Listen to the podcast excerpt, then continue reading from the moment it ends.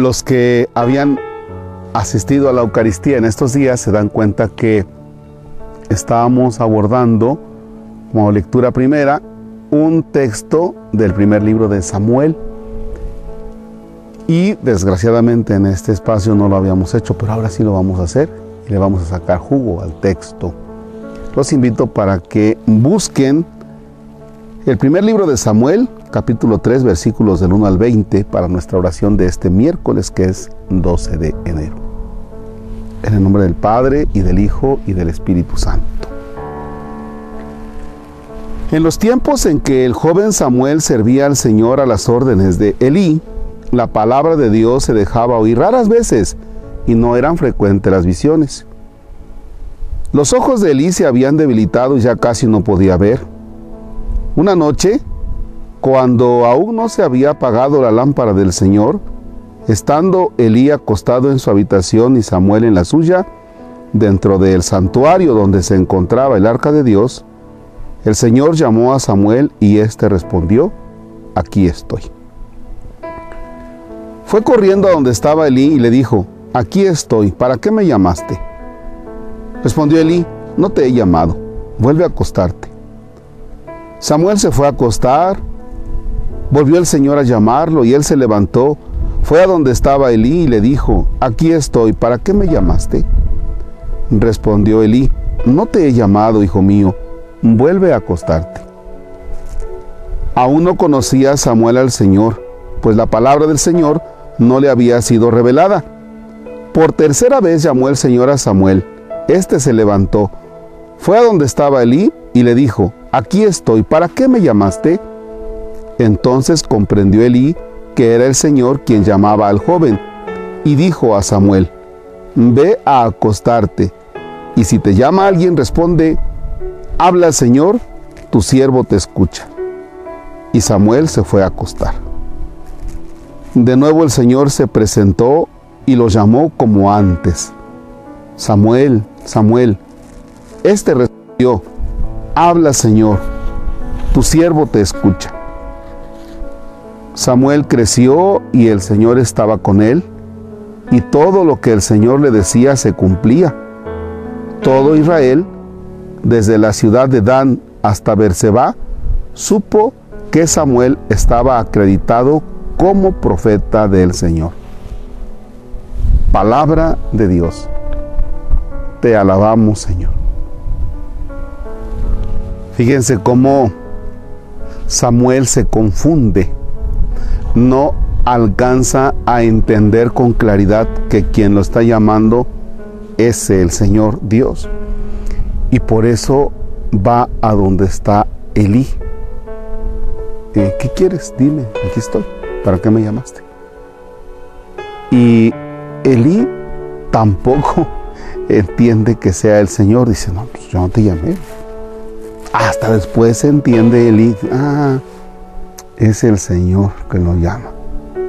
Y entonces le da la recomendación, si alguien te vuelve a llamar, di, habla Señor, que tu siervo te el llamado de Dios, la manera en la que Dios nos habla.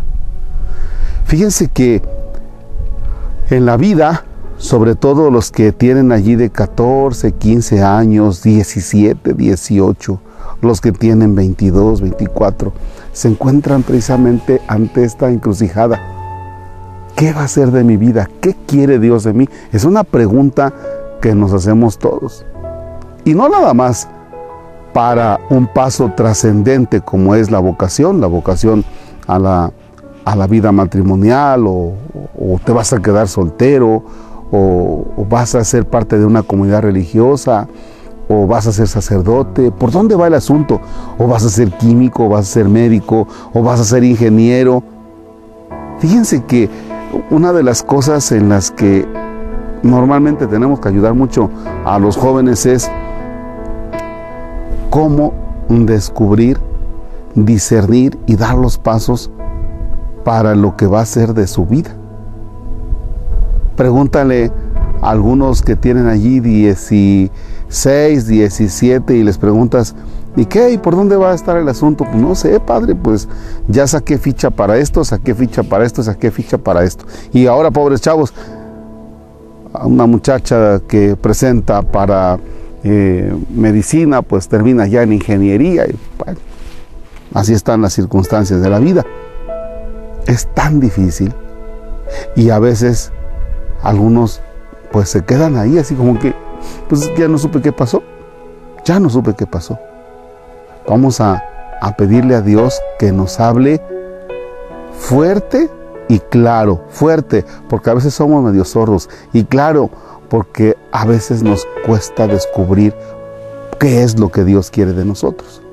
En la primera parte de la vida, ¿eh? en la primera parte ahí en decidir por dónde se va a direccionar tu existencia.